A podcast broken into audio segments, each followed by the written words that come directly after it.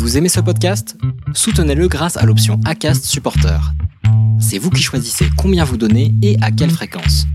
Cliquez simplement sur le lien dans la description du podcast pour le soutenir dès à présent.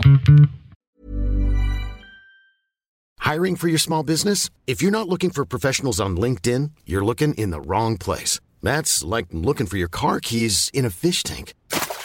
LinkedIn helps you hire professionals you can't find anywhere else, even those who aren't actively searching for a new job but might be open to the perfect role. In a given month, over 70% of LinkedIn users don't even visit other leading job sites. So start looking in the right place. With LinkedIn, you can hire professionals like a professional. Post your free job on linkedin.com slash people today.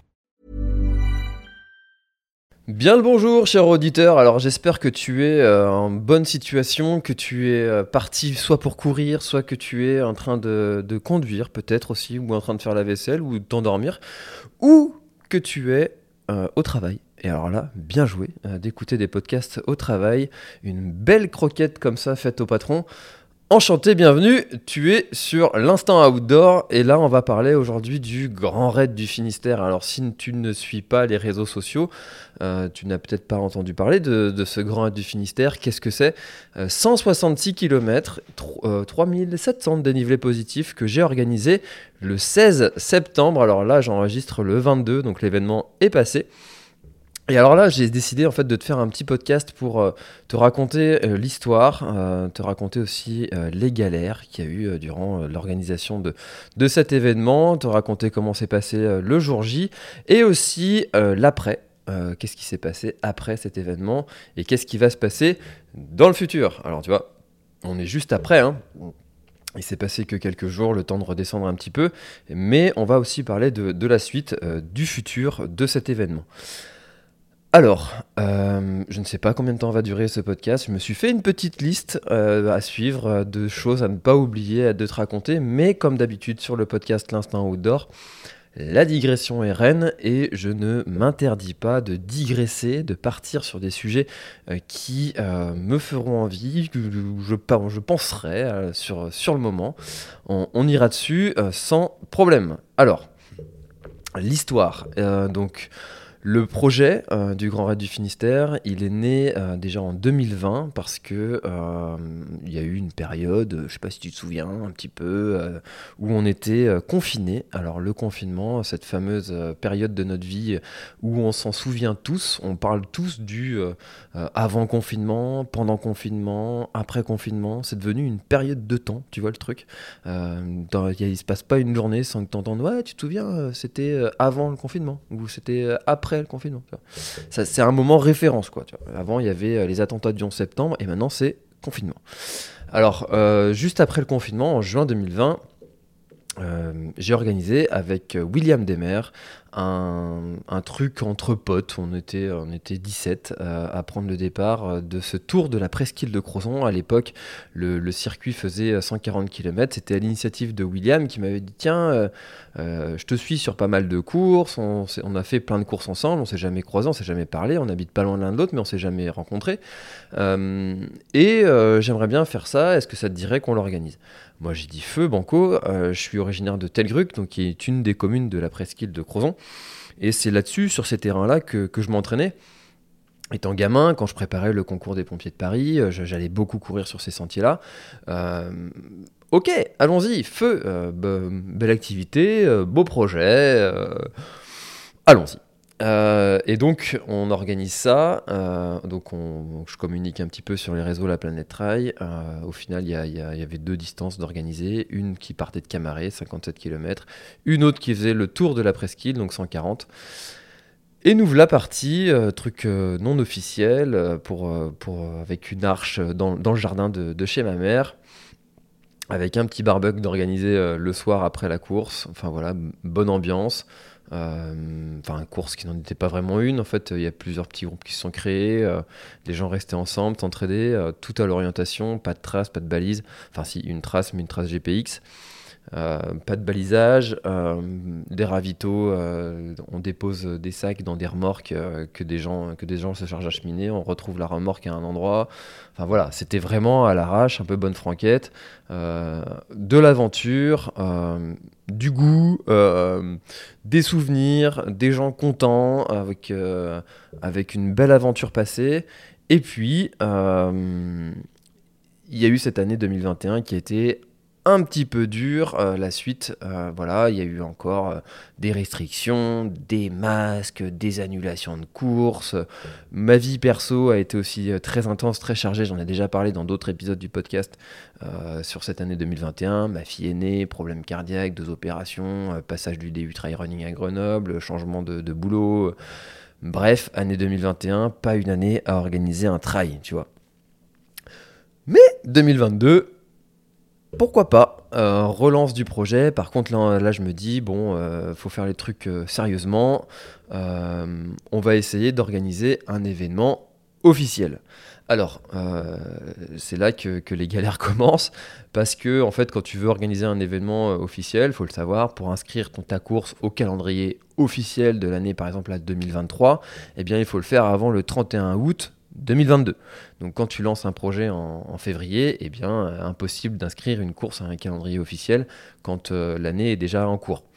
Donc forcément, ce sera une course qui ne sera pas officielle, du moins pas inscrite au calendrier officiel, euh, ce qui simplifie quelque part certaines démarches. Hein. Vous allez le voir juste après, je, vais te raconter tout ça. Alors, pour organiser cet événement, ce trail, je me suis dit, euh, bon, on va commencer par, euh, s'entourer, parce que c'est organiser un ultra trail, c'est quand même pas rien.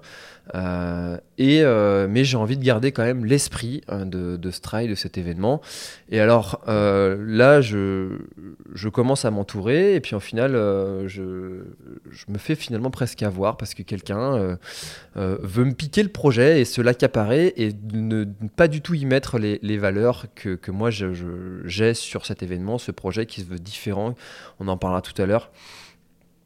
Et donc, euh, je ne m'attarderai pas trop sur ce sujet-là parce que j'ai pas envie de, créer cette, de la polémique, euh, parler dans le dos des gens. Euh, mais bref, faut savoir que ça a existé. Et donc, en une semaine, en une semaine, je répète, en une semaine, j'ai créé l'événement sur, sur Nextrun, qui est la plateforme que j'ai utilisée pour l'inscription j'ai créé tous les réseaux sociaux, j'ai créé un site internet, j'ai pris rendez-vous avec l'ensemble des communes, j'ai créé un règlement, j'ai créé une affiche, j'ai créé plein de supports de, communication, j'ai créé tous les réseaux sociaux, euh, Facebook, Instagram. Euh, j'ai communiqué partout sur mes réseaux que cet événement allait avoir lieu. Euh, bref, le, truc s'est fait en même pas une semaine. J'ai eu un espèce de, flow où, où j'ai créé tout ça en une semaine et j'ai pris rendez-vous avec les 11 communes. 11 communes euh, que traverse le parcours. Alors certaines, comme Trégarvan, euh, le parcours traverse sur très peu de kilomètres, sur 3 kilomètres je crois. Mais d'autres, euh, c'est sur des portions qui sont bien plus grandes. Mais bref, il y a 11 communes qui, euh, qui, sont, qui traversent le parcours. Alors il a fallu aussi revoir tout, tout le parcours, définir aussi les, les, emplacements des, ravitaillements, etc. Tout ça en une semaine. Euh, donc euh, des petites nuits, euh, mais une envie de, créer, de faire. Et, et une fois que tu as créé et fait tout ça, pris rendez-vous avec toutes les communes, balancer les dates et tout ça, créer l'inscription, machin, et que tu redescends un peu, tu te dis, ben voilà, j'ai déjà presque 20 inscrits, ça, ça a été très vite. Bon, bah maintenant faut faire, voilà. Donc euh, là, c'est là où tu te dis, bon, euh, je me suis peut-être emballé.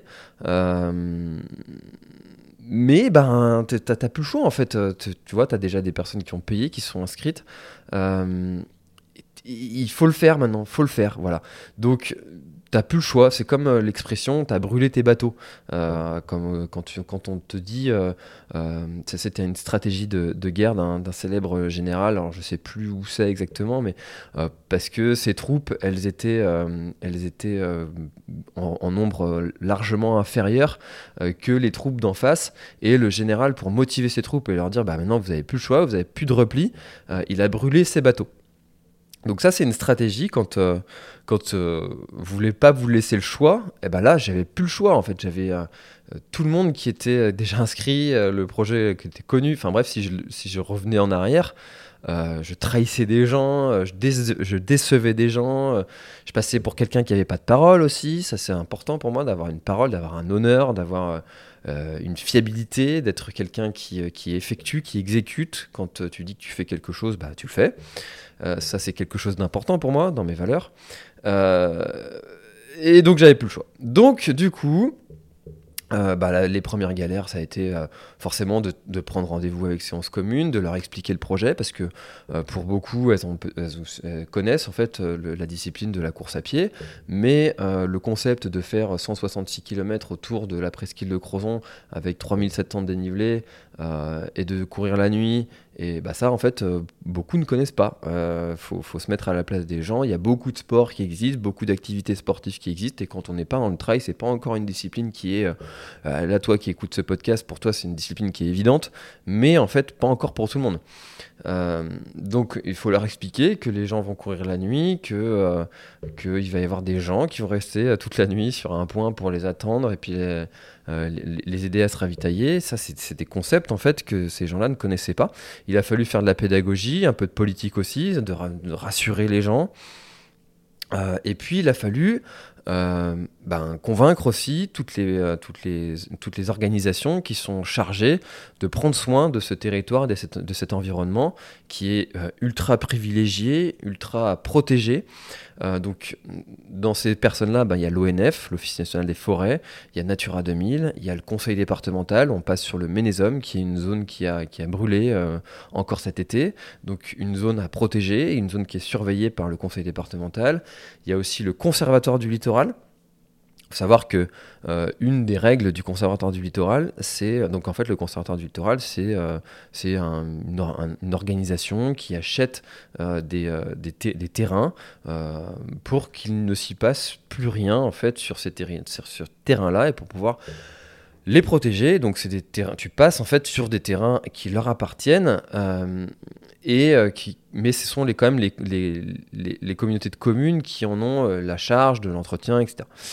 Euh, euh, et, donc, tu dois quand même leur demander l'autorisation, euh, et sachant qu'il y a quand même une règle qui est, qui est quand même importante, qui, veut que aucune activité sportive ne se fasse la nuit sur ces terrains-là pour ben, laisser tranquille tous les animaux qui voient déjà beaucoup de, de randonneurs, de, de sportifs passer tout au long de la journée. Voilà. Donc, du coup, bah, tu, dois, tu dois euh, présenter euh, ton projet à toutes ces personnes-là, tous ces gens-là, et puis euh, bah, attendre leur validation. ensuite, bah, il a fallu trouver des bénévoles. Alors là, j'ai pour le coup la chance d'avoir le réseau La Planète Trail et des gens qui, des proches euh, qui, euh, qui, sont prêts à, à, me suivre sur, euh, sur mes projets tous plus fous les uns que les autres et qui, grâce au, bouche à oreille, tiens, viens, ça va être sympa, on va bien s'amuser, ça va être pizza, après on va aller boire un coup. on va voir passer les coureurs, on va essayer d'en de, de, de, prendre soin, etc. Bref, j'ai eu des bénévoles comme ça qui ont été moteurs pour recruter des gens euh, et, créer en fait une espèce d'ambiance. Donc là pour le coup le, sujet bénévole ça n'a pas été un si gros sujet que ça de galère, contrairement à beaucoup d'autres euh, événements qui galèrent à trouver des, bénévoles. Là pour le coup le Grand du Finistère n'a pas été euh, concerné par ça. Alors il y a plusieurs raisons aussi qui expliquent ça, c'est que le nombre de bénévoles était ultra limité parce que déjà peu de coureurs, une cinquantaine il y a aussi le fait qu'on n'ait pas de balisage, donc tu n'as pas tout ce balisage à mettre en place et à enlever. Euh, tu n'as pas de ravitaillement. Euh, euh, donc, enfin, tu en as, mais on, y reviendra tout à l'heure, les conditions. Tu n'as finalement pas de, beaucoup de zones à, assurer parce que les, les, coureurs avaient pour consigne de respecter le code de la route, donc tu ne barres pas les routes. Donc tout ça, euh, bah, c'est des, bénévoles que tu ne dois pas positionner à, certains endroits. Euh, donc voilà, ça, limite, ça limitait grandement le nombre de bénévoles dont on avait besoin pour organiser l'événement. Et puis un seul départ. Euh, donc forcément, bah, un seul départ dans une zone, bah, tu n'as qu'un seul lieu à, organiser, à, mettre en place, que ce soit pour le départ comme pour l'arrivée. Donc finalement, t'as pas besoin de tant que ça. J'avais 35 bénévoles qui étaient présents sur, pour, l'ensemble de l'événement. Pour un ultra trail, c'est vraiment pas beaucoup. Voilà. Alors, les terrains privés, ça c'est pareil, j'en avais finalement pas beaucoup. Et puis la chance que, j'ai, c'est que sur le GR34, qu'on emprunte sur une très grande partie du, sentier, euh, bah, les, quelques terrains privés que, l'on a, en fait, il y a un droit de, passage qui est, euh, qui est euh, de fait parce qu'on est sur, sur le GR. Donc, tu n'as pas d'autorisation à, demander. Donc, j'ai eu aucune demande d'autorisation de terrain privé à, faire. Et ensuite, il y a eu le dossier préfecture, ce fameux dossier préfecture qui est un, une grande joie pour tous les organisateurs de, remplir ce, dossier préfecture. Alors là, il faut, donner justement toutes les personnes qui sont euh, signaleurs avec... Euh, parce que en avait quand même quelques-uns au début du parcours avec euh, leur numéro de permis de conduire. Bah oui, s'ils doivent faire respecter le code de la route, il faut quand même qu'ils connaissent un peu le code de la route. et tu dois donner tout, le, toute, la, toute la trace, l'assurance, tu dois donner euh, quoi d'autre encore? Le règlement, euh, euh, la, validation de, justement de Natura 2000. enfin voilà, toutes ces, toutes ces tous ces documents-là aussi, il a fallu les, remplir. Alors bien souvent, il manquait quelque chose. donc jusqu'à une semaine avant l'épreuve, en fait, j'avais toujours pas l'autorisation de la préfecture d'organiser cet événement. Donc là, petit coup de stress quand même. Hein. Tu te dis une semaine avant, je dis rien au coureur, je dis rien à personne, mais finalement, j'ai toujours pas l'autorisation de, la préfecture. Donc euh, bah, tu prends ça pour toi, tu gardes ça pour toi, et puis tu, tu patientes, tu relances pas parce que tu es serein, tu te dis que ça va le faire, on t'a dit que ça allait le faire, donc ça va le faire. Et, euh, et, finalement, eh ben ça le fait, voilà, tu as l'autorisation de la préfecture et alors là, délivrance, euh, première délivrance, tu te dis que le jour J va pouvoir arriver. Alors, le jour J, justement, euh, parlons-en. Euh, comment s'est passée euh, cette journée? Alors déjà, je pensais que la veille, j'allais très mal dormir, que j'allais être stressé parce que j'avais oublié de faire ci ou ça, sachant que les, autres, les nuits qui précédaient, la nuit de la, semaine avant, j'avais toujours un réveil naturel à 5h30 du mat. tiens, j'aurais pu faire ça. Ah ouais, tiens, je vais mettre ça, je vais faire ci, je vais faire ça. Euh, pour les coureurs, je sais pas, je vais leur faire un roadbook. Allez, je vais faire un roadbook pour les coureurs. Allez, je vais faire un roadbook pour leurs accompagnants. Allez, je vais faire ci, je vais faire, un, un relive du, parcours en 3D et tout, ça va être génial. Euh, voilà, donc j'avais toujours des petites des réveils comme ça où je me disais, ah, il faut que je fasse ça. Et, euh, en fait, la veille, enfin le, matin de la course, pas du tout. J'ai très bien dormi la veille de la course. Et heureusement, parce que je savais que derrière, j'allais avoir une petite nuit le jour de l'événement, parce que je voulais profiter à 100% de, de, de, l'événement et, euh, et j'étais très content d'avoir bien dormi euh, la veille et c'était, euh, important.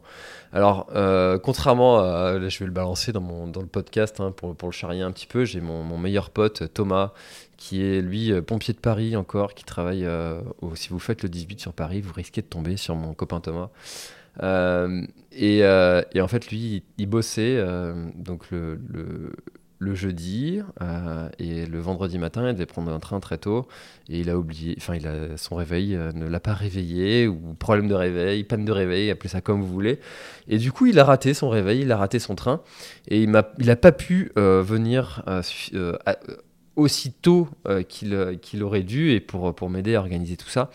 Sachant que en fait, j'avais pas tant que ça besoin de, Thomas parce que, bah, enfin voilà, tout, tout aide est bienvenu évidemment, mais mais en fait, euh, Thomas, étant mon, frérot, euh, le, vrai soutien qu'il m'apporte, euh, c'est d'avoir quelqu'un pour, pour souffler, apaiser, changer de sujet, déconner, et, et, en fait limiter cette pression qu'on peut avoir en tant qu'organisateur, parce que bah, le jour J, en fait, tout le monde compte sur toi. Euh, même si tu as fait des fiches bénévoles, même si tu as euh, euh, essayé d'anticiper plein de trucs, et eh ben, tu as toujours des gens qui viennent te poser des questions. Tiens, comment on fait ci, comment on fait ça? Et puis, moi, je dois faire quoi après? Ah ben, j'ai pas trouvé.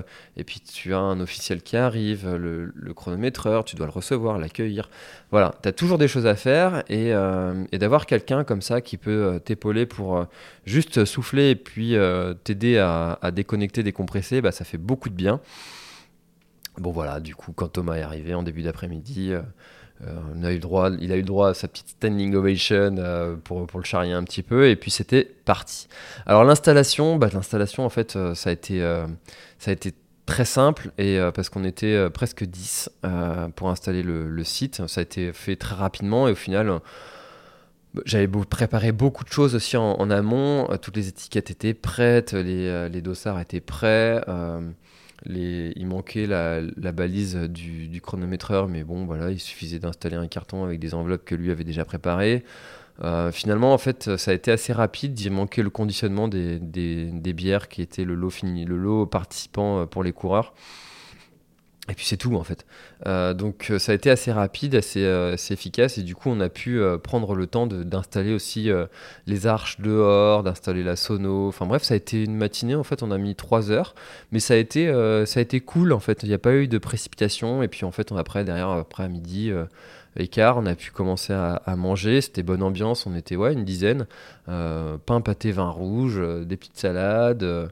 Euh, décontraction en fait. Il n'y avait pas de pression, pas de stress. Et puis euh, ça, ça s'est super bien passé. Après, ben, on avait prévenu les coureurs qui pouvaient venir à partir de 13h. Et puis, euh, on était encore en train de manger, on était encore à table que les, premiers coureurs sont, arrivés. Et puis, on a pu leur donner les.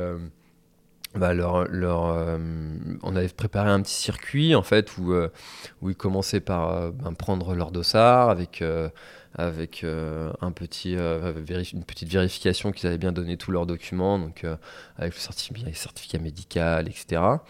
le règlement était OK. on leur donnait aussi des petits tickets s'ils avaient pris des repas pour leurs accompagnants pour le soir. on avait un, petit gobelet en, silicone pour, pour les coureurs parce qu'il n'y avait pas de gobelet sur, sur, le, sur le parcours. des petites étiquettes qui étaient préparées pour qu'ils puissent étiqueter leur sac, qui se retrouveraient sur les bases vie. Euh, ils avaient aussi la balise GPS à retirer et puis leur lot. Euh, leur lot, donc une petite, euh, quatre petites bières, une bière blonde fabriquée en, Bretagne, qui, qui les attendait et qui était très appréciée pour l'après de la part des coureurs. Du moins, c'est les premiers retours que, que j'en ai eu. Donc un circuit simple euh, avec euh, un espace après pour, euh, pour étiqueter les sacs et puis les disposer dans, dans, des, dans des compartiments qui étaient prévus. Alors le Grand Raid du Finistère, c'est une épreuve qui est particulière, qui est une épreuve qui est difficile parce qu'elle demande une belle connaissance de, de, son, de son corps, de, de, de soi, une connaissance aussi de, de, son matériel. Et là, c'est un point sur lequel je vais, je vais insister parce que peut-être que tu as envie de le faire. Peut-être que tu es breton, tu te dis, ah chouette, un 100 miles euh, euh, juste à côté de la maison, pour une fois, il n'y en a pas beaucoup, euh, ça peut être chouette. Mais le Grand Raid du Finistère, c'est une épreuve difficile, j'insiste, c'est une épreuve difficile. Déjà par le, par le temps, alors je vais boire un coup.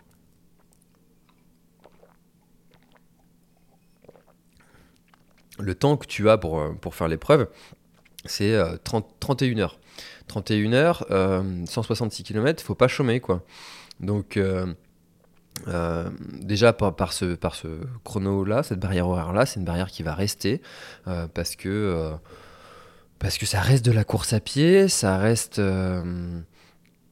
aussi des bénévoles qui restent pendant longtemps sur les points et puis ben, au bout d'un moment faut, faut les libérer et puis et puis une volonté aussi de, de, rehausser le niveau. Euh, et, puis, euh, et puis en fait, euh, c'est aussi une difficulté par l'absence de balisage.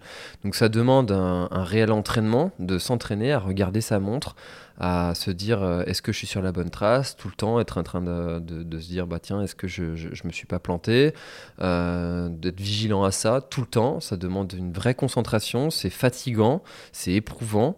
Euh, et, se mettre en binôme, c'est peut-être une bonne idée pour se relayer au, suivi de la trace, pour économiser cette énergie-là, cette attention-là, surtout la nuit.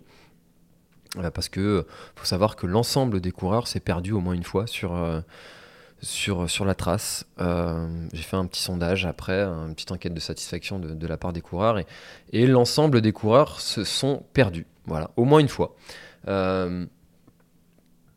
donc c'est euh, quelque chose auquel il faut se préparer, s'entraîner, connaître son matériel. Et c'est peut-être un point sur lequel euh, j'insisterai plus euh, sur, pour la prochaine édition, de peut-être faire même une vidéo tuto comment courir avec sa montre en orientation et aussi d'imposer en fait sur la prochaine édition je vais imposer euh, un matériel d'orientation obligatoire. Parce que là cette année on a un coureur qui est venu sans rien.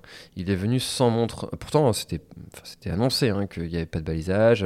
Mais en fait il a dit bah c'est pas grave euh, je suivrai euh, je vais m'orienter comme je peux peut-être je sais pas comment il comptait faire avec tes étoiles.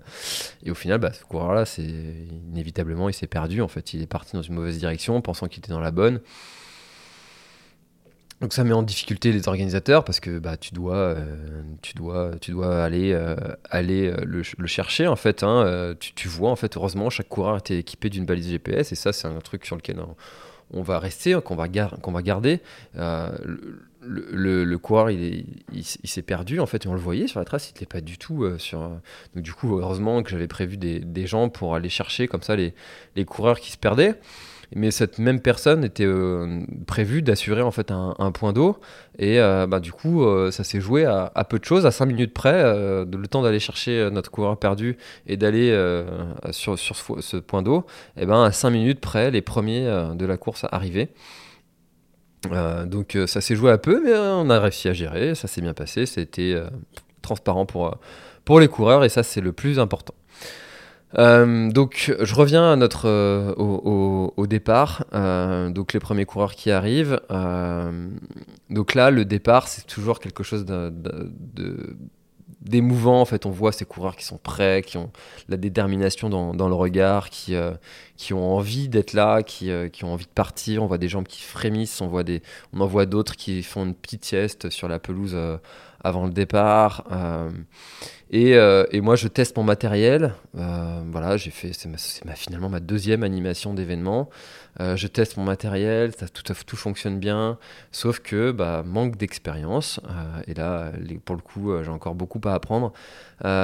j'ai pas testé mon, matériel là où je devais l'utiliser. En fait, j'ai testé juste à côté de la sono, mais je l'ai pas testé juste à côté de de la ligne de départ et puis vérifier qu'on m'entend bien, que le micro fonctionne bien, avec la distance. Et en fait, j'avais deux micros à disposition et j'ai pris le mauvais. Euh, donc, euh, sur la ligne de départ, ça coupait, on m'entendait pas. Au final, j'ai fini par euh, lâcher le micro et puis donner mes consignes à, la voix. donc, il a fallu hausser la voix, il a fallu avoir capté l'attention des coureurs. mais au final, pour 50 coureurs, ça le fait. Enfin, ils étaient 46 au départ, ça le fait. pour 300, 400, c'est pas la même, euh, mais c'était aussi l'objet de, cette édition test, euh, d'essayer de, ne pas reproduire sur des éditions où il y aura plus de coureurs, d'essayer de ne pas reproduire en fait toutes ces erreurs-là qui ont été faites. Voilà, donc euh, voilà, micro qui marche pas, on s'adapte, c'est pas grave, tout ça c'est pas grave, on, s'adapte. Un micro qui marche pas, tu, tu, gueules juste un peu plus fort, et puis c'est pas grave, en fait j'avais fait quelques petites notes avec faut juste pas stresser, pas paniquer et puis, euh, et puis pas partir en, vrille pour un micro qui marche pas. Quoi. Euh, lancement de la musique, on fait un petit live. Euh, sur, le, sur le live, la musique s'entend pas. peut-être enceinte mal positionnée, peut-être le, téléphone mal orienté, je sais pas. mais bref, toujours est-il que je suis content, les coureurs partent là, et là tu te retrouves tout seul tu te retrouves tout seul. Heureusement, j'avais prévu euh, juste après le départ un petit rendez-vous avec euh, les quelques officiels qui étaient présents, donc des représentants de, communes et puis euh, les journalistes pour, pour discuter de ce projet-là, se rencontrer après tout ce temps après, passé à préparer et puis à se discuter par mail, etc.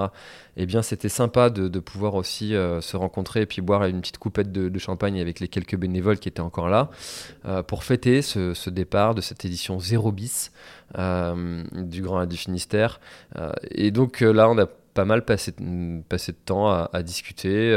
moi, j'étais confiant, ça m'a permis de de me dire bon bah là ils sont en train de traverser les routes et puis de toute façon il y a des bénévoles qui sont là pour assurer les traversées de route j'ai un VTT qui ouvre le chemin donc sur les trois premiers kilomètres enfin voilà il n'y a, aucun risque sur, sur ce début de course donc tout va bien tout va bien, ils sont en sécurité, ils sont partis. Euh, Et puis, et puis après, euh, après ben, tu te retrouves euh, euh, seul dans la salle parce que tu as tous tes bénévoles qui sont partis soit sur des points de ravitaillement, soit sur des points d'eau, soit sur des postes de signalement, euh, et je me retrouve euh, avec Luc, euh, Luc qui est donc qui travaille chez Brace Chrono, et, et, là on, commence à, suivre les coureurs à, distance. On regarde sur les cartes, tiens, est-ce que ça, est-ce que ça fonctionne bien? On a un petit stress à un moment parce que on a une balise qui bouge plus, et, pourtant les, les, les, bénévoles nous disent, ben qu'est-ce qu'on fait? On l'attend, on l'attend pas.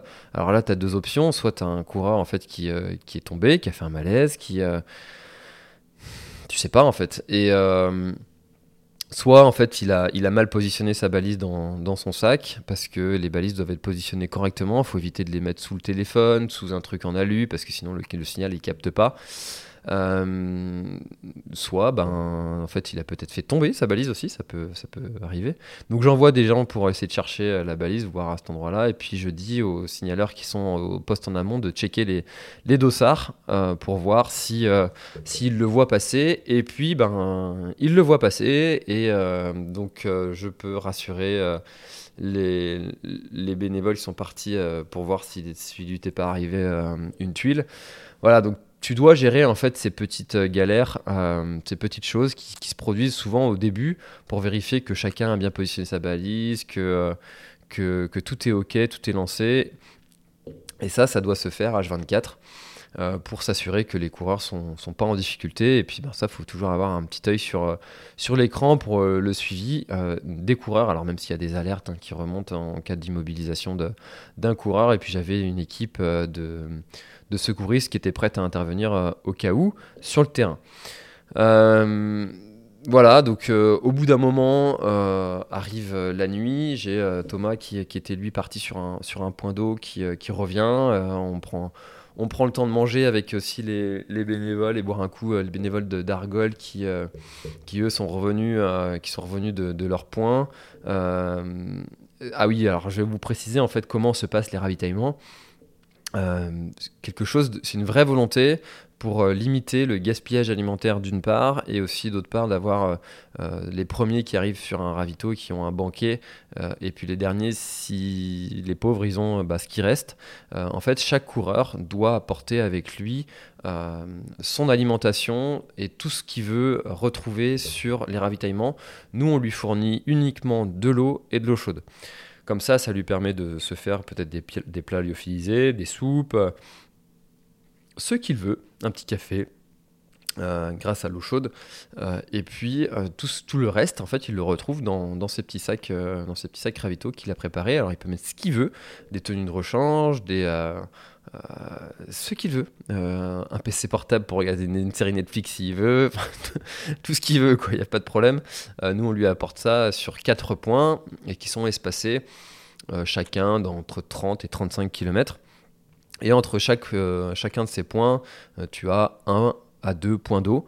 Euh, donc tu as euh, en tout 8 points d'eau euh, plus 4 ravitaillements sur l'ensemble du parcours, ce qui fait quand même suffisamment de, points pour pouvoir se, ravitailler sans avoir un sac qui est ultra chargé, ultra lourd, sachant que sur la version avant la reconnaissance du parcours, j'avais décidé de mettre uniquement ces 4 points de ravitaillement, ce qui imposait bah, au coureur de se charger quand même pas mal en eau et, euh, c'était un peu vache. Euh, donc euh, pour qu'il passe un meilleur moment sans être chargé comme des mulets et puis qu'il puisse tenir ce temps imparti qui est quand même assez court de 31 heures. J'ai décidé d'ajouter des points d'eau entre les ravitaillements, donc 8 points d'eau supplémentaires, mais bon, bah ça c'est pareil, il a fallu euh, s'adapter, et puis avec le nombre de bénévoles restreint, et puis une volonté aussi d'utiliser finalement zéro euh, bouteille plastique euh, sur les ravitaillements. Alors comment est-ce qu'on a fait? Eh bien, euh, j'avais euh, demandé à des bénévoles, puis moi j'ai utilisé mes, petits bacs que j'utilise pour brasser ma bière euh, et puis pour la laisser fermenter. c'est des bacs alimentaires, quand ils sont bien nettoyés, après il n'y a pas de goût que tu mets, que, que, l'eau peut avoir, et puis un petit robinet en bas, c'est très pratique. Et donc j'avais disposé en fait des, enfin j'avais disposé, les bénévoles on, se sont chargés d'assurer des points de ravitaillement, des points d'eau avec des jerrycans de, donc il y avait sur chaque point d'eau 60 60 litres, ce qui était largement suffisant. et tous les, tous les coureurs ont pu être ravitaillés en eau, même il, restait beaucoup de, de flotte bien souvent après leur passage. Voilà, donc, donc on, a, on a réussi ce, ce défi, ce pari, de n'utiliser aucune bouteille plastique d'eau sur l'ensemble du parcours. Le seul endroit où il y avait des bouteilles d'eau, euh, c'était à, l'arrivée euh, pour que les, euh, les, coureurs puissent repartir en fait avec une bouteille d'eau s'ils le souhaitaient pour, leur, trajet en, voiture. là il y avait de l'eau qui, était, qui était à disposition et aussi pour pouvoir en donner aussi aux accompagnateurs euh, et qu'il ne se soit pas eux de, payer, même si c'est pas bien cher de l'eau, euh, de, au moins c'était, c'était fourni en fait aux accompagnateurs s'ils croisaient un autre coureur de pouvoir lui donner de l'eau quand ils voulaient. Euh, donc nous on fournissait en fait quelques, quelques bouteilles d'eau à ces, à ces personnes-là pour leur éviter de, de, de lui donner tiens un jerrycan et tu n'oublieras pas surtout de me le, le ramener à la fin. Voilà. Donc voilà les conditions particulières de ce grand raid. Euh, donc pas de balisage et des ravitaillements quand même assez particuliers. Et, euh, donc c'est pour ça que j'insiste bien qu'il ce, ce, trail, cet ultra trail, euh, est destiné à des coureurs aguerris et qui se connaissent. Voilà. Alors ça va peut-être pas plaire à certains que que ce soit pas accessible, que ce soit dur. Euh, moi, je trouve ça bien euh, de, de, rehausser le, niveau, de se dire bah, que le trail, ça reste de la course à pied et pas de la marche nordique. Même si euh, je suis bien conscient que sur, sur des trails, on marche beaucoup. Hein. mais, mais en fait, de, de, et puis ça apporte juste une, une, grosse valeur en fait à tous ceux qui arrivent au bout. Et puis, et puis en fait, les, les, les, coureurs qui ne sont pas arrivés au bout, pour beaucoup, en fait, ils, prennent leur revanche là l'année prochaine. Ils se sont déjà préinscrits. Donc, euh, donc voilà, je, trouve ça important de valoriser grandement les coureurs qui arrivent au bout de cette épreuve et de se dire bah, c'est costaud, c'est solide, vous, avez, vous êtes arrivé au bout, bravo les gars, euh, vous le méritez d'être, euh, d'être, d'être finisher de ce Grand Raid du Finistère. Ensuite, euh, dans la nuit, euh, moi je me dis bon, je vais aller, euh, je vais aller prendre la température un peu sur le terrain et, donc je pars avec Thomas. On, va au, point d'eau de, de l'Envéoc, donc il y a un point d'eau qui est juste avant le, ravitaillement. Et, donc là, je croise donc grande chance, je croise plein de coureurs qui arrivent juste à, ce moment-là et donc je peux les encourager, les checker, leur demander comment ça va, discuter, prendre la température.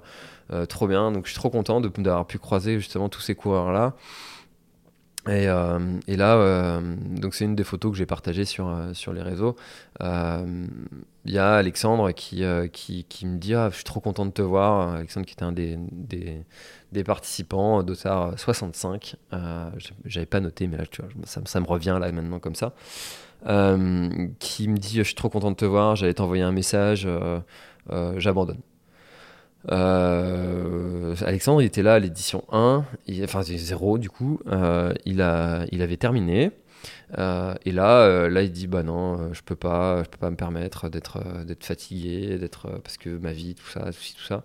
Donc là, déception quand même pour lui. et puis ben, faut, faut accueillir ça, faut l'écouter, faut euh, peut-être essayer de motiver un petit peu, de se dire bah tiens, va quand même jusqu'au ravitaillement euh, suivant, et puis euh, pose-toi, il y, a y a un endroit pour dormir, pose-toi, et puis tu repars après. peut-être que ça ira mieux. Il me dit, là, il me dit bah non, ça fait, ça fait depuis le départ, on est déjà presque au kilomètre 68, je crois, de mémoire. ça fait déjà presque 60 bornes que je, galère. Il n'y a, a, aucune raison que ça revienne, que j'ai pas de jambes, j'ai pas de cuisses. C'est dur, je prends pas de plaisir. Bon, bah là, Là, quand c'est comme ça, t'as plus qu'à accepter en fait euh, le fait que qu'il va abandonner et puis, euh, puis c'est comme ça, c'est ainsi. Et puis euh, le groupe avec qui il est repart sans lui. Nous, on prend dans la voiture et puis et puis, puis voilà, c'est la fin pour lui. Et, et, petite déception, moi, chaque fois que j'ai reçu que j'ai reçu un message pour dire bah tiens, il y a, y a un tel qui s'est blessé, qui qui est tombé ou qui, qui abandonne, sachant que au départ, j'ai fait un petit jeu pour savoir d'où venait le, le, coureur le plus loin. Euh, parce que la volonté du Grand du Finistère, c'est de faire euh, euh, découvrir la Bretagne comme étant une terre sportive et culturelle à l'ensemble des, des, personnes qui ne connaissent pas cette terre-là. Et, et le fait d'organiser un ultra trail, ça permet en fait, les gens font le déplacement en fait pour, pour faire 166 km. Tu fais le déplacement pour faire, pour faire un 20 bornes. Rarement quoi, tu traverses pas la France pour faire un trail de 20 bornes quoi. Pour faire un ultra, bon, d'accord. ça, tu vois, t'en prends un peu plus euh, pour ton argent, quoi. Tu as l'impression d'avoir fait plus de bornes, donc euh, ça a plus de verre. Euh, donc, et, là, donc les coureurs lèvent la main. je fais un petit, un petit, comme un petit comment ça s'appelle une petite enchère. Euh, donc, euh, qui a fait 100 km euh, Paf, tout le monde lève la main. Enfin, beaucoup lèvent la main. 200, paf, des quelques mains qui se, baissent. Et là, donc, à 700 km, il ne reste plus qu'un participant qui était venu donc de Saint-Étienne. Et je lui remets notre petit Gonadu, donc le drapeau breton, euh, en, lot euh, pour en guise de bienvenue et de remerciement surtout d'avoir fait euh, tous ces kilomètres pour participer au, Grand du Finistère. Et ce coureur-là malheureusement a abandonné au premier ravitaillement au 38e kilomètre parce que pas de jambes en fait, comme quoi ça arrive en fait, tu traverses la France pour faire un pour faire un et, euh, et puis ben, le jour J, t'as pas de jambes, t'as pas de jambes, c'est comme ça. Euh, là aussi, c'est pareil, il faut l'accueillir, il faut l'accepter et puis euh, et ça fait partie du jeu, quoi. Alors, je suis en train de remettre mes jambes correctement, là, ça va faire un peu de bruit. Hop J'avais mal aux jambes, là. Voilà ah. Tac, voilà. Je suis installé. Euh, qu'est-ce que je disais? Oui, euh, du coup, euh, donc visite au terrain de l'Envéoc, premier point d'eau. J'ai mon Fabien qui est en place. Il a fait, c'est lui qui était au point d'eau de, du Ménésum, tout en haut. Ensuite, il a été chercher notre, notre coureur perdu. Et puis hop, il assure un autre point d'eau. Et, et, il est au taquet, Fabien. Il est content. Il a passé ses 160 km sur le Grand Raid des Pyrénées. Il a hésité à s'inscrire au Grand Raid du Finistère, mais finalement, il, s'est engagé comme bénévole. Euh, donc très très cool. Merci beaucoup à toi, Fabien, d'avoir participé à, ce Grand Raid du Finistère, même si c'était en tant que que bénévole, eh bien, tu as été, euh, été euh, d'une très très grande aide. Donc merci beaucoup, tu as été exceptionnel comme l'ensemble des bénévoles d'ailleurs. donc ensuite, je pars au, ravitaillement de, de qui nous ont installé une arche avec des lumières ils ont décoré la salle euh, avec euh, une ambiance un peu disco, ils ont des petits chapeaux sympas. Euh, non, franchement, ils ont fait un truc d'enfer. un accueil des coureurs avec un petit tapis rouge, un sourire, de l'aide pour tous les coureurs. donc, je suis super content en fait en arrivant dans ce ravitaillement-là parce que ça, c'est quelque chose que tu vois, je maîtrise pas du tout et, et ce sont les bénévoles qui ont eux-mêmes pris l'initiative de se dire tiens, on va faire un, truc euh, sympa, un lieu accueillant, un lieu festif euh, pour, euh, pour accueillir les coureurs et puis bah, pour leur donner de l'énergie, le sourire, qui se souviennent de nous, qui juste qui passent un, meilleur moment en fait et, ça je trouve ça exceptionnel et alors sur ce point de ravitaillement là j'avais des personnes aussi en or hein. il y avait euh, Eric, Delphine, qui euh, eux étaient les secouristes de, de, la troupe, qui ont aidé comme jamais. Ils, ont été, ils étaient là à l'installation dès le, dès le vendredi matin. Ils ont quitté, euh, c'est eux les derniers à avoir quitté la, salle. Le, dimanche, ils étaient encore là pour m'aider. donc vraiment, vraiment en or. Ils ont passé des nuits, des nuits pourries, mais, mais, mais, très contents de, de, leur moment. Il y avait Alexandre qui était, qui était le responsable de ce ravitaillement-là, qui a fait pareil, qui était là dès le dès le vendredi matin pour l'installation, qui s'est démerdé pour avoir une arche, qui, euh, qui a fait l'ouverture de la course en, VTT, euh, qui a été déposé des points d'eau, qui, euh, qui a été voilà, d'une très grande aide, même, même avant, pour, euh, pour, pour, pour, organiser certaines, certaines choses. Euh, il y, a eu, y avait Steve qui était, qui, a fait, qui, était là toute la nuit aussi, il y avait Marc qui était là toute la nuit aussi. Enfin bref, que des gens euh, vraiment fabuleux et je vous remercierai jamais assez de, de, de, ce moment que vous avez passé. en tout cas, moi j'ai passé un très bon moment sur ce ravitaillement de l'Orvéoc et puis après, bah, j'ai décidé de, de faire demi-tour avec mon copain Thomas et puis on est parti euh, se reposer un petit peu. Donc euh, euh, j'ai dormi deux heures en vrac dans, dans, la salle avec, avec Luc qui lui avait pas bougé. Et on a décidé de fermer un peu l'œil parce que tu sais que le lendemain le samedi eh bien ça va être encore une, une, grande journée. Et le matin il a fallu installer le, le, site en mode arrivée. Et, et puis en fait ça c'est un truc que auquel j'avais pas trop réfléchi. je m'étais dit comment est-ce qu'on va faire, on verra ça sur place, comment on va faire, on a le temps. Puis oui, on a eu le temps. En fait, on a, installé un petit barnum qui faisait, qui faisait, qui faisait office d'arrivée, une petite cloche, une petite cloche à sonner, l'arche qui était là aussi les, quelques oriflammes qui étaient en place, euh, ça faisait, euh, ça faisait une belle arrivée. Euh, puis il y avait une petite allée pour, pour les, les quelques personnes qui étaient là à accueillir les coureurs. Et donc on termine d'installer le site en mode arrivée avec l'emplacement de la sono aussi avait, qui avait à déplacer. et, et, là il est 11h30 et tu regardes les estimations d'arrivée de, de, notre ami François Pellan qui était seul en tête et de très très loin il, est censé arriver à midi et demi et toi il est 11h30 et puis tu t'es dit merde j'ai pas eu le temps d'aller sur les, autres euh, ravitaillements j'aurais bien aimé aller voir comment c'était à, à, Camaret voir comment c'était euh, euh, au Cap de la Chèvre mais en fait il a fallu faire le choix soit je dormais et je me reposais j'étais frais pour le lendemain enfin frais euh, plus ou moins, euh, soit euh, ben, je voyais ces ravitaillements-là, et ben, le choix était fait de, de, le choix de la, de la raison, d'être, un peu plus frais. et donc François arrive, et, et, là tu te dis, waouh, purée, 19h26 pour faire 166 km, 3700 des plus. Euh, tout autour de la presqu'île sur euh, des, terrains qui sont, euh, qui sont assez techniques sur la fin. Il y a beaucoup de portions de route au début, ça c'est quelque chose qui a, qui a surpris pas mal de coureurs, qui a attaqué leur quadri. mais en fait, tous ceux qui souhaitent faire le, le, Grand Raid du Finistère, déjà sachez-le, en fait, que la première partie est, est, très roulante avec pas mal de routes. mais en fait, on est imposé par le conseil départemental de suivre le GR qui passe de, euh, de Pen 13 jusqu'au pont de Térénèse. Donc il y a un GR qui fait ce sentier-là. On l'emprunte quasiment exclusivement. Donc ça, c'est euh, quelque chose qu'il faut savoir. Voilà. Euh, finalement, des chaussures de route, si le terrain est sec, bah, ça suffit pour faire cette première partie jusqu'à jusqu'au ravitaillement de même jusqu'au jusqu'à la, la, pointe des Espagnols. Donc euh, ça, suffit, des, chaussures de route. Euh, et si vous voulez faire le, Grand Raid du Finistère en, duo, eh ben, mettez le, coureur qui est plus orienté euh, marathon, voire, voire 100 bornards, voire 24 heures sur, sur, le début du parcours, et puis le, le coureur qui a plus un profil trail sur la, sur la, sur la seconde partie, parce, que, parce que ça ça lui correspondra plus en fait. Euh, et si vous le faites tout seul, bah, sachez-le en fait que la première partie est, assez roulante.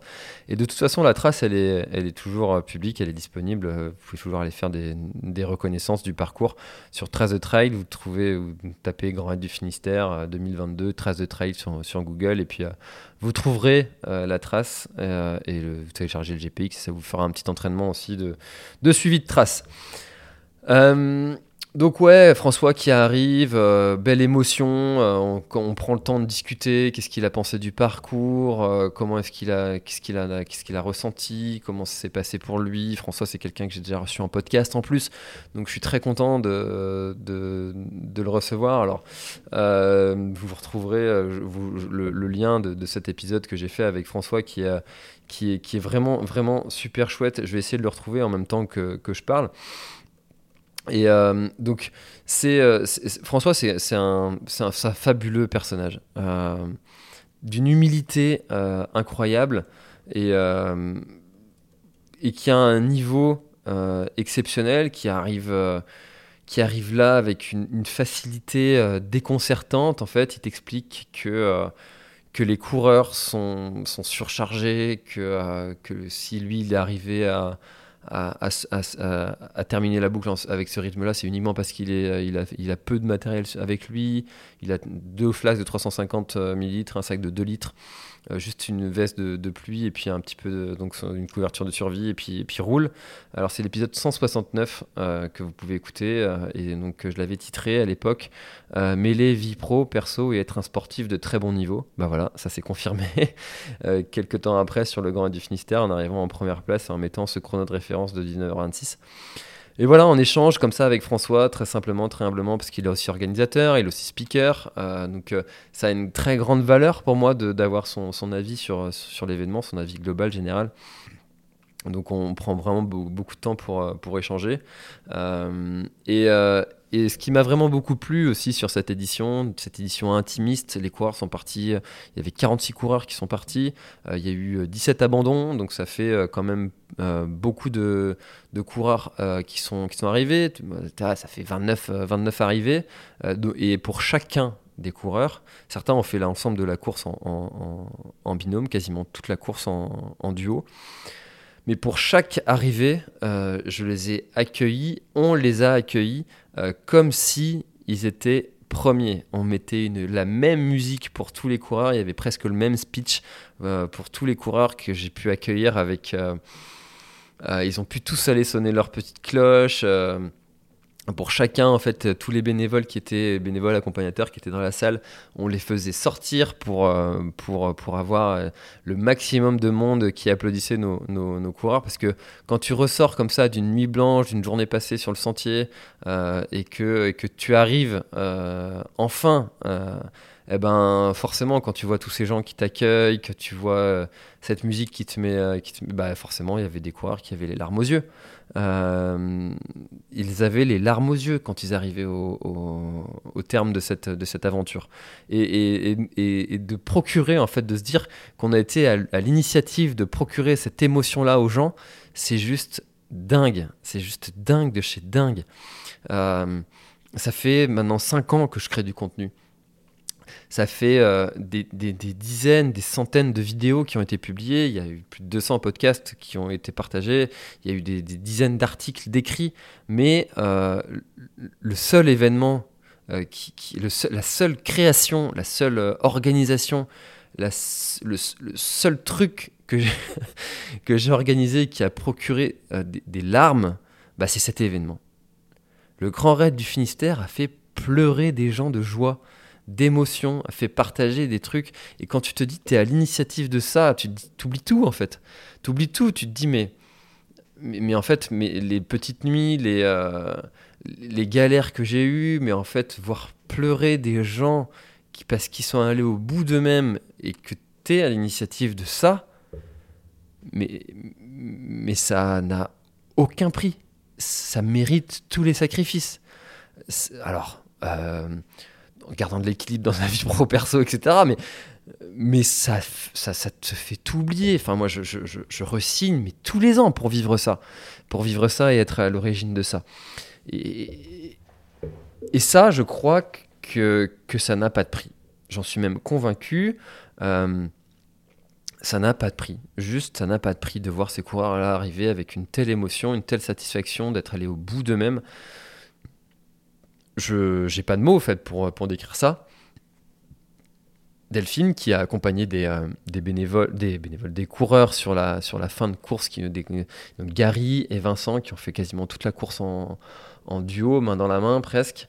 Euh, qui avaient les larmes aux yeux euh, parce, que, parce que quand ils sont arrivés, c'était une forte émotion pour eux.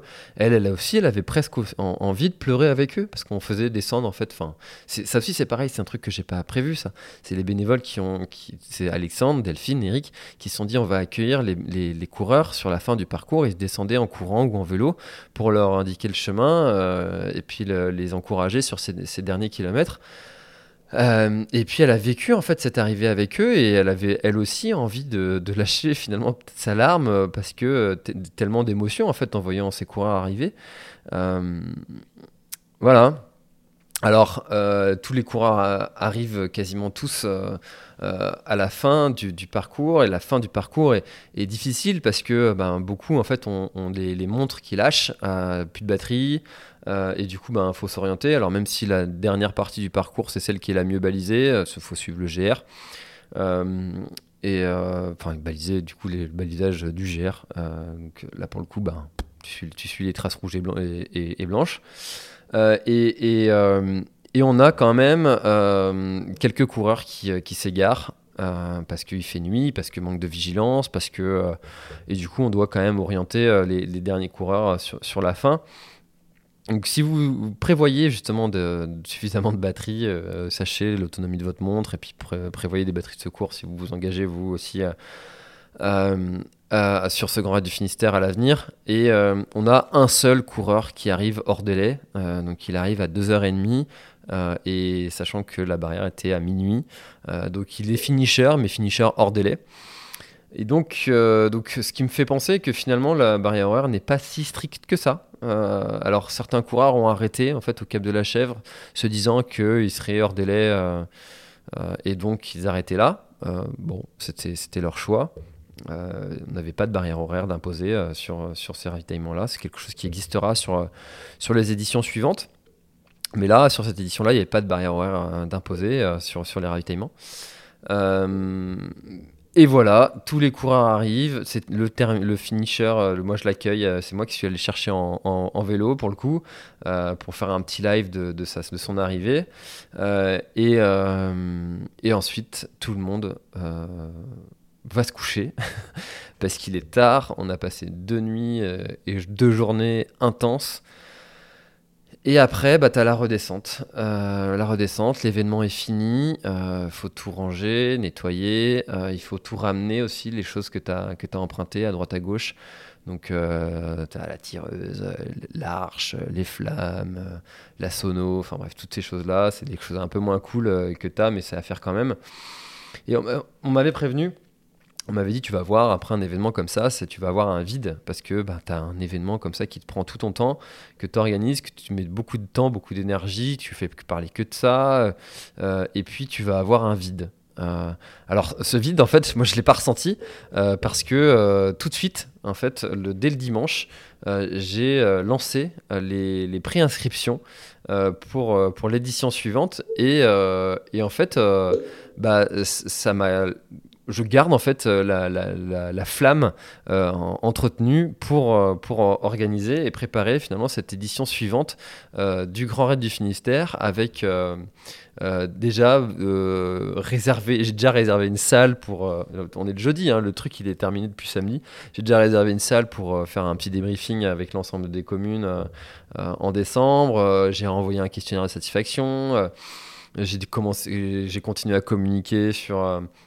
bah, du coup, sur, les préinscriptions, on a reçu les photos. Euh, j'ai déjà des, trucs, des idées pour, pour, euh, pour, pour l'édition suivante. Enfin voilà. Et, euh, et puis, ben, il y a la vie qui continue. Et puis, ben, tu reprends aussi ton rythme avec tout ce que tu as laissé traîner dans ta maison pendant, pendant tout ce temps-là. Tu vois, j'ai tendu ma pelouse qui, qui, était, qui était en souffrance.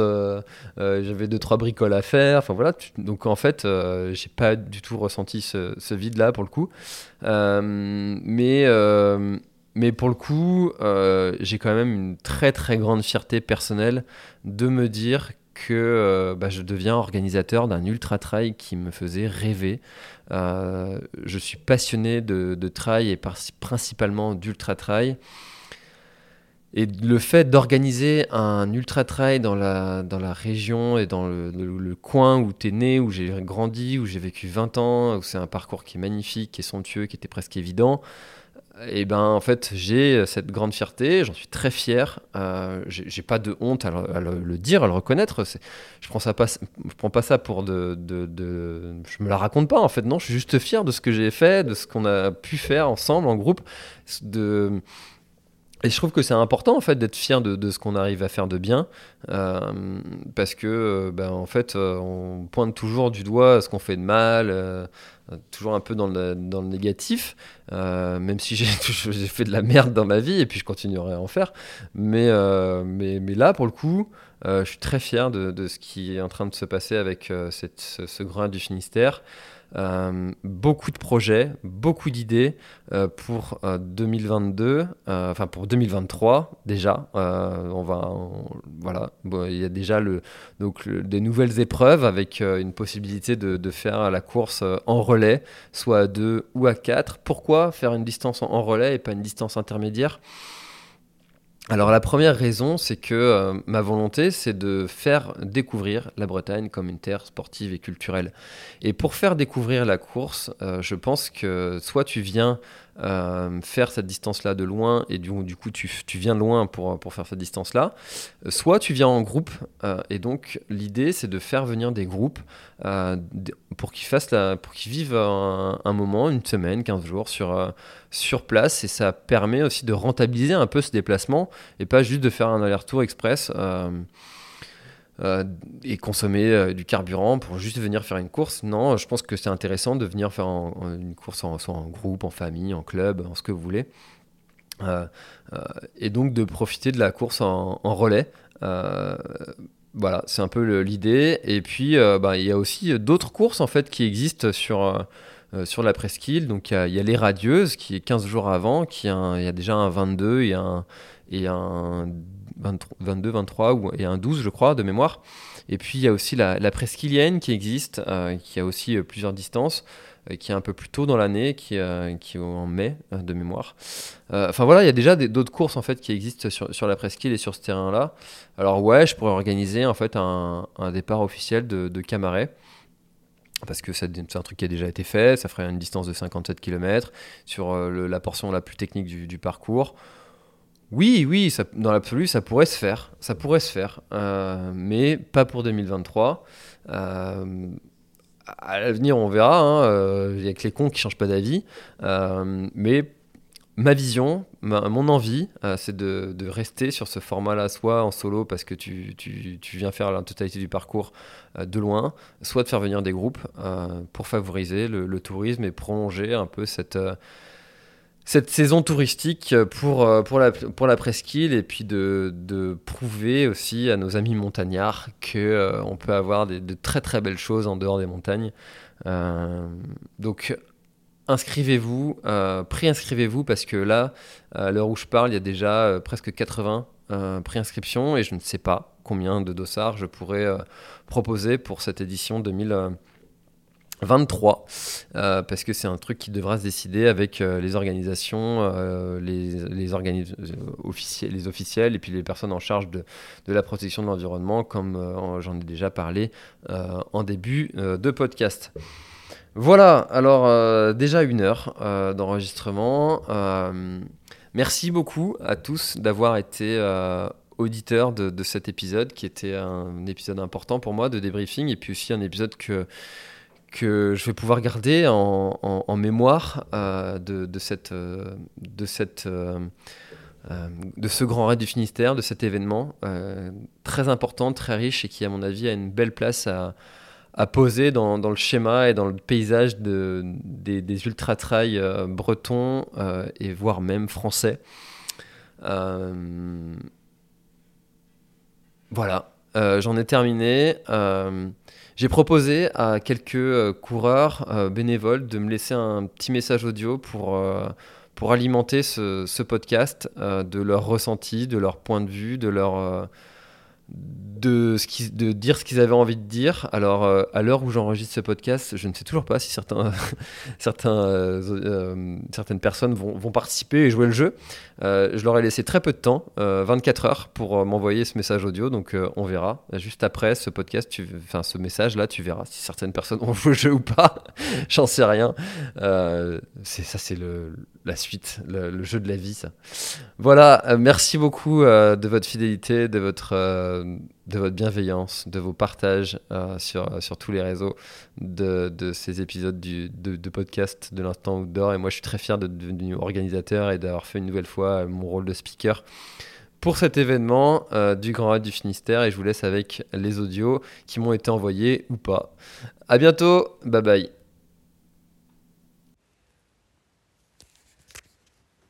Hello tout le monde, bah écoutez c'est Régis ou Reg euh, qui courait le Grand Raid du Finistère euh, ce week-end. Et juste un petit mot donc pour, euh, pour féliciter ben, bien sûr toute l'équipe autour de, de, François qui a bien œuvré et qui nous a permis d'avoir un si bel événement. que dire? Bah écoutez, pour moi c'était une des premières fois où je partais vraiment sans balisage, donc c'est vrai que c'est quelque chose qu'on appréhende un petit peu. Après voilà, j'avais la chance d'avoir la montre qui va bien, donc qui nous a permis euh, à moi et mon binôme GG euh, Jérôme euh, de, de ne pas trop nous perdre. et de faire, de faire l'ensemble du parcours dans les temps en plus. Donc c'est peut-être aussi pour ça qu'on en garde un, super souvenir. Mais côté bénévole, ben, toujours au top. À chaque ravitaillement, on avait la chance vraiment de, de, de croiser des gens souriants, prêts à rendre service. Donc ça, c'est ça c'était top. Y compris jusqu'à l'arrivée où franchement le je ne sais plus son prénom là à vélo, mais venir nous chercher deux kilomètres avant l'arrivée, ça c'est un truc vraiment très très sympa parce que ça nous évite de justement réfléchir sur le parcours, sur le final. Et en même temps, euh, voilà, il discutait si on avait envie de discuter, il nous laissait dans notre bulle si on avait envie d'être dans notre bulle. Donc vraiment, ça c'est un truc qu'on a vraiment apprécié, qui est jouable, je pense, avec euh, avec peu de concurrents. Dès qu'on a plus de concurrents, ça serait peut-être compliqué à mettre en place. En tout cas, une super édition, François. Euh, chapeau. Euh, on va en faire de la pub sans aucun souci. Euh, autour de notre course déjà, euh, l'Endurance Trail des Corsaires à Saint-Malo, là qui se déroulera le, le 4 mars, parce qu'on est exactement sur le, le même état d'esprit, sans balisage, sans ravito, le minimum, un petit ressource, un petit retour du moins au, au trail, quoi, au vrai trail comme, comme on les aime, du moins comme ça, ça correspond à certains coureurs. Donc, bah écoute, bon, bon courage pour la prochaine édition et, longue vie au Grand Raid du Finistère. Ciao Salut François, c'est Sylvain. Euh, je voulais euh, témoigner donc pour dire que je suis très heureux d'avoir participé au, Grand Raid du Finistère 2022, l'édition 0 bis. Euh, d'autant que c'était une première pour moi d'atteindre les, 100 miles, donc très fier d'une part, et puis très reconnaissant aussi envers l'équipe des bénévoles, aux petits soins vraiment tout au long du week-end avec nous. J'ai rencontré aussi des, des ultra trailers très très cool. Euh, donc très bonne ambiance. Côté parcours, pas grand chose à dire à part grandiose. Vraiment, c'était magnifique. Euh, moi qui suis finistérien d'origine, je connaissais pas cette partie du département, donc euh, je me suis un peu réconcilié avec moi-même en, faisant ce trail, qui était très technique parfois. J'ai réussi à ne pas me casser la gueule, même si parfois j'ai frôlé la catastrophe. En tout cas, euh, ce trail est loin de m'avoir dégoûté, vraiment. Euh, malgré la fatigue les jours suivants, là, je suis encore un peu, un peu dans le, dans le dur. Mais ça me donne envie de me lancer des nouveaux défis. Voilà. Donc encore bravo à toi pour la création de cet événement. Euh, je suis même prêt à revenir, tu vois. Donc je suis un peu maso. Mais pourquoi pas, même en tant que bénévole. Hein, je suis prêt à, tout. Allez, salut François, à bientôt. Bonsoir François, bah, écoute, moi j'ai été ravi de venir sur le Grand Raid du Finistère, c'était une découverte, mais c'était un vrai bonheur. Donc euh, merci pour tout et j'espère que l'édition de 2023 se passera bien et qu'il y aura aussi encore plein de monde. À bientôt. Alors, qu'est-ce que le Grand Raid du Finistère? Eh bien, écoute, euh, c'est une course euh, formidable avec des gens exceptionnels et une organisation simple, familiale, mais de ouf. Alors, si tu as un peu de folie dans la tête et euh, une bonne prépa dans les jambes, eh ben, faut prendre le départ car tu vis des choses incroyables, des paysages magnifiques, des des douleurs physiques et puis euh, surtout une, grande bouffée de bonheur lorsque euh, tu arrives à passer et à franchir la cloche. J'ai pas vécu ce bonheur-là, mais euh, mes bonheurs sur les 100 premiers kilomètres ont été pour moi déjà une belle expérience humaine et en tout cas une, une grande envie d'y retourner une deuxième fois. Allez, venez Salut François. Bon, pas évident hein, de faire un, un petit message sans, sans question. Donc juste quelques petits mots sur cette euh, superbe course Grand Raid du Finistère, édition 0 bis. C'était vraiment une super édition. Euh, l'organisation est vraiment top. L'équipe est géniale. Les bénévoles sont topissimes. Donc pas grand chose à dire. Bon, si ce n'est que pour une fois j'ai quelques petits regrets. Mais c'est un peu le jeu de l'ultra. Pourtant, je dis tout le temps pas vivre avec des regrets, mais là, clairement, effectivement, deux, trois jours après, je me dis que peut-être que je regrette que la tête euh, n'ait pas été présente ce week-end-là pour aller jusqu'au bout, parce que j'étais plus très loin, mais euh, bon, bah, ça arrive, hein. il y a des jours avec, des jours sans. Mais franchement, j'en garde quand même euh, un super souvenir et vraiment, vraiment c'était une aventure humaine vraiment, vraiment sympa. Des gens euh, super, que ce soit dans les coureurs, dans les bénévoles. On a ri et franchement, c'était, c'était top. Super paysage, la deuxième partie. Dommage, j'en ai vu qu'une partie. Mais euh, vraiment top. Donc euh, encore merci à toi, un grand bravo pour, pour ce que tu fais. un grand merci à tes bénévoles et et je dis pas non pour une prochaine. Peut-être pas l'année prochaine, mais une autre fois certainement je, reviendrai euh, sur ce parcours. L'année prochaine, je pense que je serai plus du côté des bénévoles. Voilà. En tout cas, merci et j'espère à, bientôt, à une prochaine sur, euh, sur une sortie trail, pourquoi pas, ou, ou autre. Voilà, voilà. Ciao, ciao. Alors 166 km, c'est clairement un autre monde pour moi. Donc euh, faire partie du grand raid du Finistère en tant que bénévole, je trouvais ça plutôt pas mal. Euh, et franchement, vous êtes tous des grands malades. Hein. Euh, ils ont tous été impressionnants. Alors quand je dis ils, c'est autant les hommes que les femmes, parce qu'il y avait Magali et Laure aussi. tous incroyables. Surtout euh, François, le premier, qui a fini en 19h26, euh, qui a passé la ligne d'arrivée euh, quasiment tout frais. Et alors moi j'étais sur le deuxième ravito à l'Envéoc, donc au 75e kilomètre. Et donc là on se dit, deuxième ravito, 75 km, les gars ils vont rester un petit peu, ils vont manger, ils vont prendre leur temps, ils vont dormir un petit peu. Donc François qui arrive vers minuit, nous ça faisait déjà deux heures qu'on était au taquet, donc euh, on s'est dit cool. Et ben non, François il est resté 4 minutes top chrono. Euh, on est tous restés sur le cul à le regarder partir parce qu'on n'a pas compris. Enfin voilà, franchement un truc de grand malade. Euh, et sinon, donc, bah, les ultras, on dit que bah il y a des hauts, il y a des bas, les hauts reviennent. Et bah effectivement, j'ai pu le constater. Je pense notamment à Julien qui est arrivé au ravito euh, un petit peu fatigué, qui a mangé, qui finalement a été faire une petite pause et au réveil a été vomir euh, plusieurs fois. Euh, il est reparti avec son binôme et là on s'est dit wow ça va être quand même très très dur parce qu'il était tout blanc et pas en forme du tout. Et finalement, eh ben, quel plaisir le samedi après-midi de descendre avec Alexandre pour aller chercher les, les trailers pour euh, les accompagner pour faire la dernière remontée de 3 km à la sortie du GR et de retrouver Julien et son binôme euh, qui avaient un bon rythme de marche. Et puis euh, tout allait très bien, en pleine forme. Donc c'était vraiment cool de, le voir comme ça. Donc bien chouette. Et puis bah, cette remontée là qu'on faisait avec Alexandre euh, bah, quasiment pour tout le monde, euh, de les suivre à vélo pour les booster un petit peu dans cette montée et puis, euh, puis bah, de les ramener jusqu'à la salle. Et bah, c'était vraiment, vraiment sympa, ça permettait d'avoir un peu leur ressenti sur, sur la course, de savoir comment ça s'était passé et puis connaître un peu leur parcours. Donc c'était vraiment chouette. Et sinon, euh, alors les accompagnateurs aussi, euh, ils sont juste euh, incroyables parce qu'ils suivent sur tout le parcours. ils viennent en pleine nuit, dans le froid.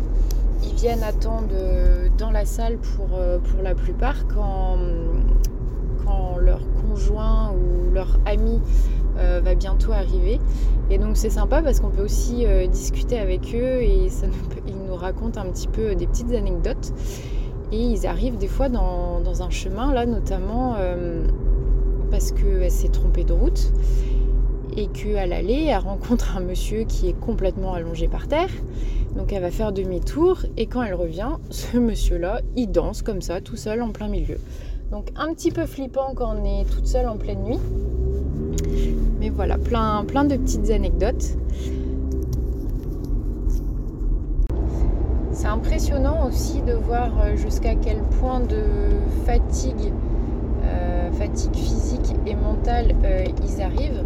Je repense à Gary et Vincent quand on a été, quand on les attendait sur la sortie du GR. Du GR. on demande à Gary comment ça va. On voyait bien que c'était un peu compliqué. Et donc il nous dit euh, oh, c'est dur, mais comparé euh, à mon collègue euh, derrière, je vais pas me plaindre, on va dire que ça va. Effectivement, Vincent derrière, c'était un peu plus compliqué. Donc bien content de pouvoir les accompagner dans cette remontée pour les rebooster un petit peu. Donc ça a permis de discuter un peu avec Gary, avec Vincent un peu moins parce qu'il était un peu au bout. donc c'était vraiment chouette. Et là, on voit qu'il y a des liens et des émotions qui. Enfin, des gros liens qui se créent euh, entre eux parce qu'à 200 ou 300 mètres euh, de l'arrivée, et eh ben, ils se sont pris dans les bras à se remercier et, à commencer à pleurer. C'était vraiment impressionnant. Et même sur la ligne d'arrivée, euh, quand Gary a été interviewé par toi, François, et eh ben, franchement, toutes les émotions sont sorties et je trouve ça juste impressionnant. Pour une édition 0 bis, c'était vraiment le top du top. Vivement l'année prochaine, je vois qu'il y a pas mal d'inscrits, de pré-inscrits pour, euh, pour le prochain. Euh, il y a deux noms que je connais, dont un que je n'ai pas vu euh, depuis, on va dire, 12-13 ans. Ça va être très sympa de le revoir dans un autre contexte qu'avant. Bravo à, toi François pour euh, cette organisation que tu as gérée euh, un petit peu tout seul pendant ces quelques mois. Ça a été euh, très bien, très bien géré et je pense que c'est le début d'une longue lignée encore du Grand Raid du Finistère. À l'année prochaine! Hi, I'm Daniel, founder of Pretty Litter. Did you know cats tend to hide symptoms of sickness and pain? I learned this the hard way after losing my cat, Gingy. So I created Pretty Litter, a health monitoring litter that helps detect early signs of illness by changing colors, saving you money and potentially your cat's life. Pretty Litter is veterinarian developed, and it's the easiest way to keep tabs on your fur baby's health right at home. Go to prettylitter.com and use code ACAST for 20% off your first order and a free cat toy. Terms and conditions apply. See site for details. Voilà, l'épisode est terminé, j'espère qu'il t'a plu. Je t'invite à aller checker NAC, comme je t'en ai parlé au tout début de l'épisode, avec le code PlanetTrail, P-L-A-N-E-T-E-T-R-A-I-L. Tu auras moins 15% sur ta commande. Et moi, je te souhaite un très, très, très, très, très bon footing, très bon trajet. Bref, ce que tu es en train de faire, je te le souhaite un très bon. Allez, à bientôt dans un prochain épisode. Bye bye.